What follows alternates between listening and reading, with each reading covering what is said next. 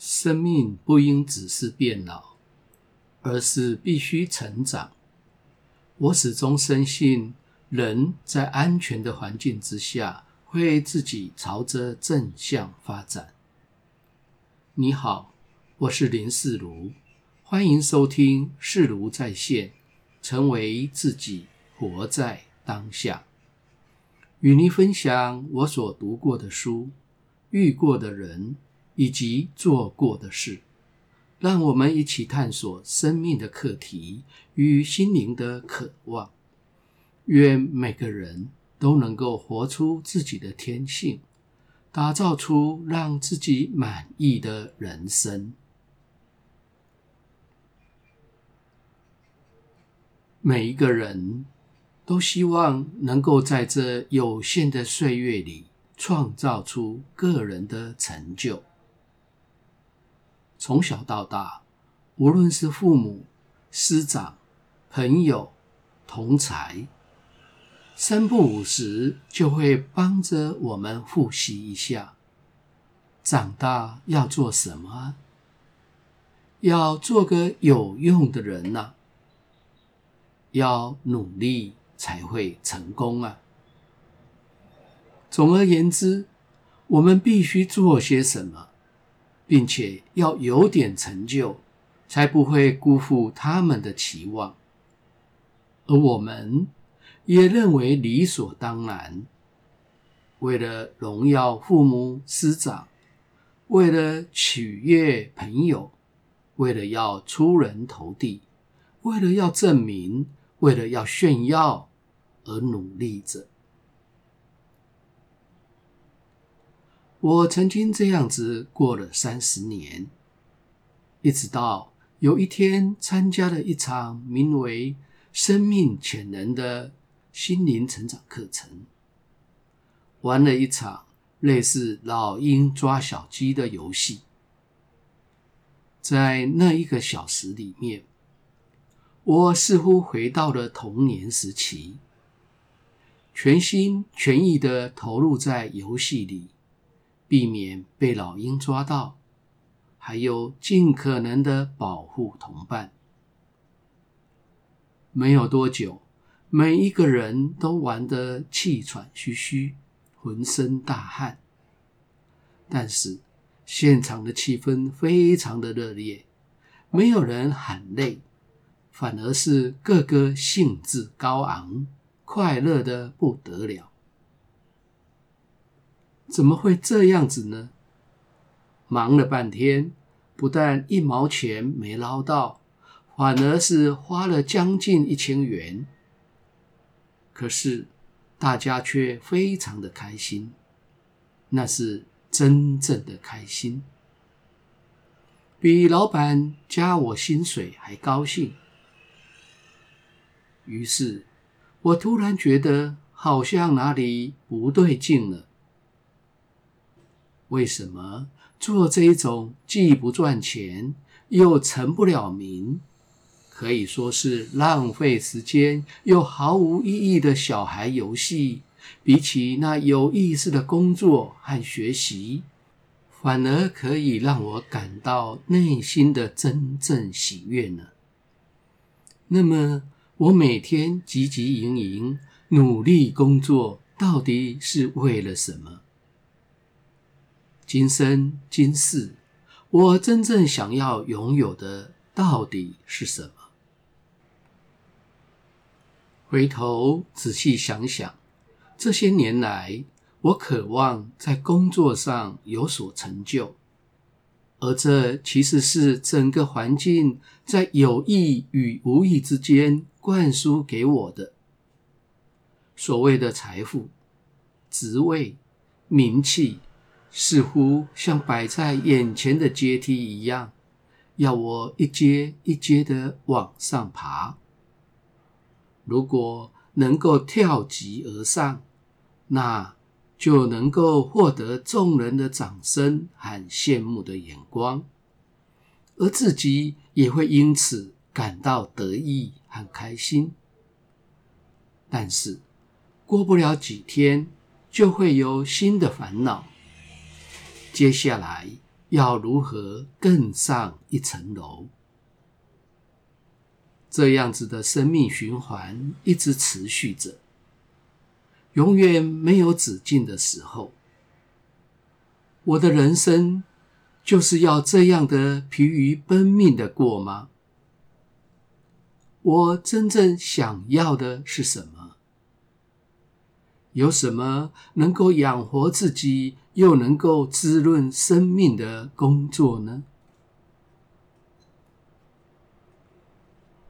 我开始看清，所有的奖惩制度，就是捆绑住我们的有效方法，让我们心甘情愿地为公司、为单位服务，以获得社会和自己所认为的成就。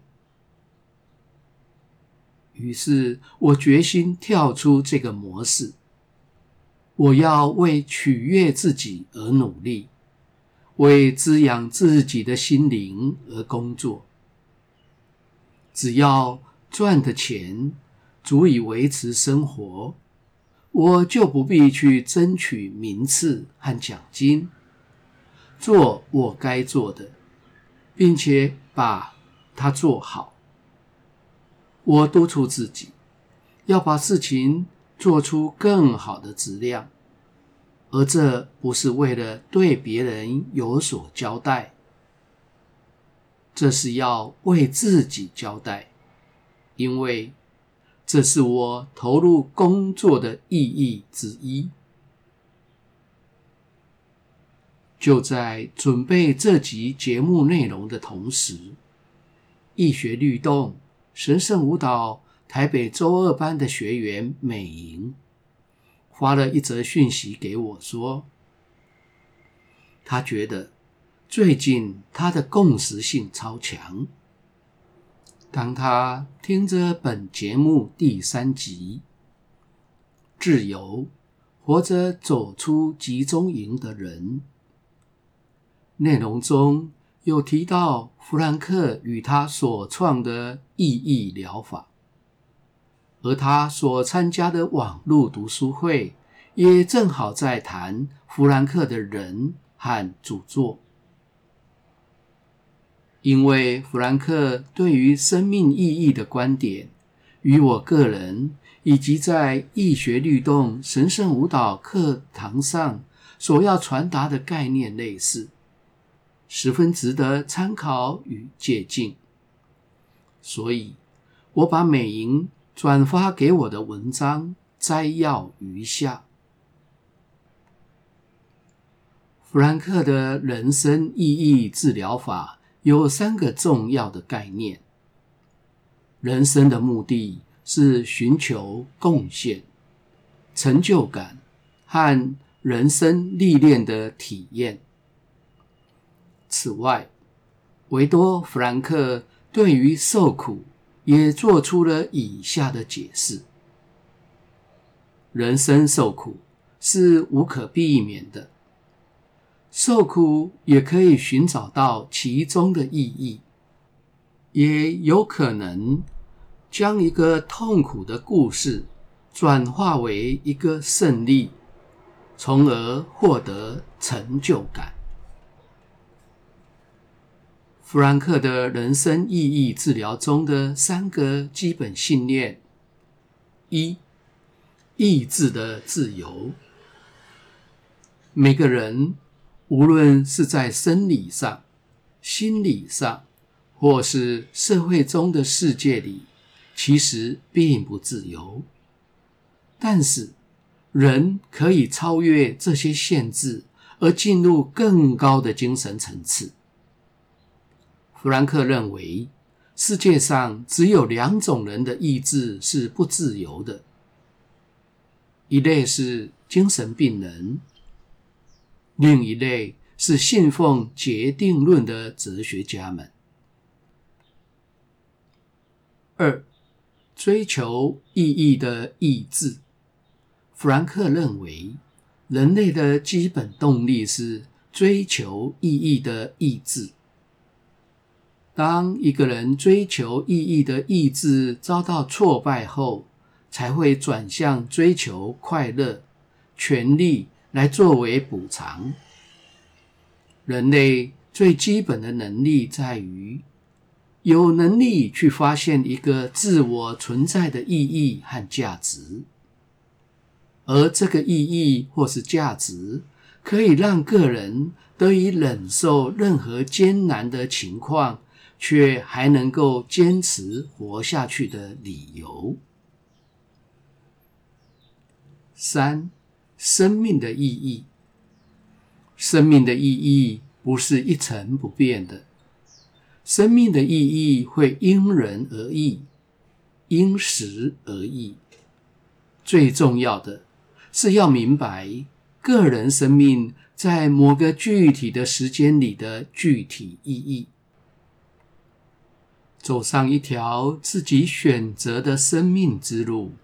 这也算是一种成就与意义吧，起码是对我自己有意义的成就。正如法兰克所说的“生命的意义”一样，我的人生也是在寻找贡献、成就感和人生经历的体验。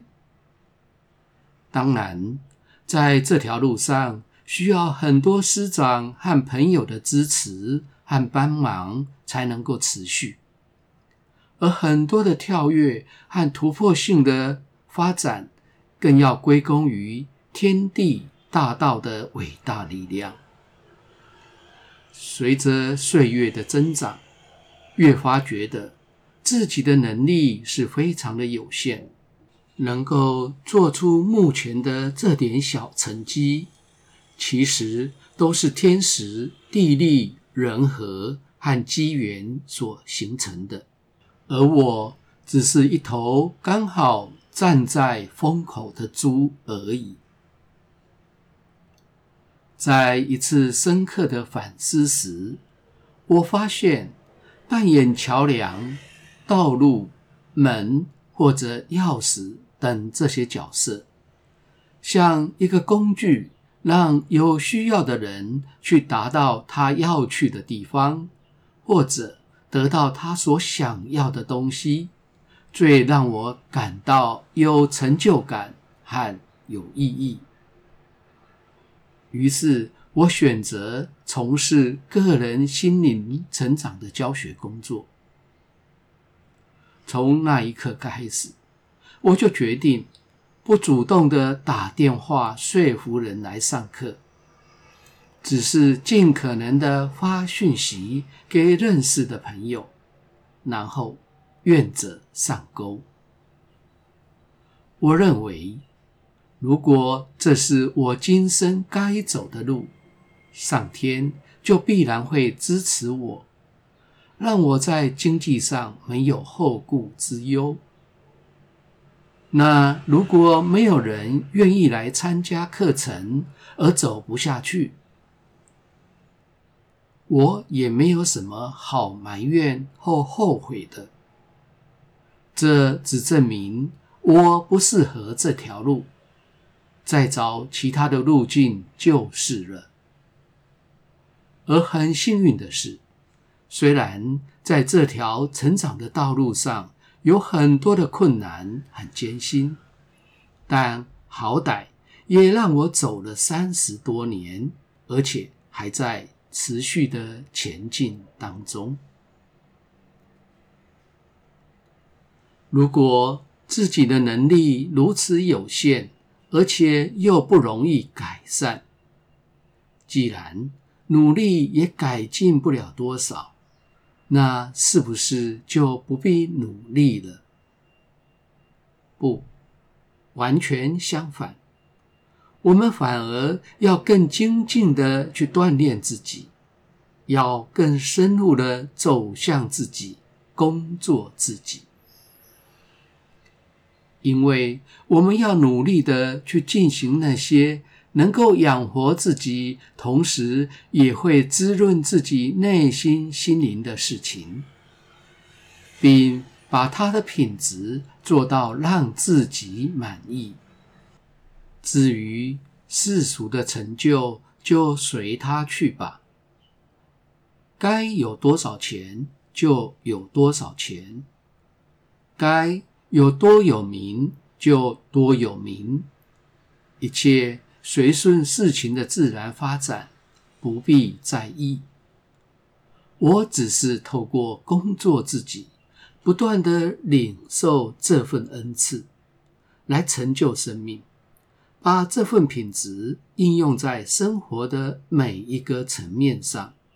这就是我今生的成就。感谢你的收听，下次的主题是接纳改变的开始。有大师说，接纳就是蜕变，但我们不知道要如何做才是真正的接纳。与您分享。在生命中失去双亲后的领悟，以及在工作坊里疗愈个案的过程中，我所发现到的简单有效的改变方法。欢迎收听。如果你喜欢本节目，请订阅并分享给周遭的朋友。欢迎留言评论。我会根据你的意见来改进节目的内容与品质。期待在每个星期二和星期六早上六点，在各大 Podcast 平台与您一起追寻，成为自己，活在当下。每周持续为您开讲。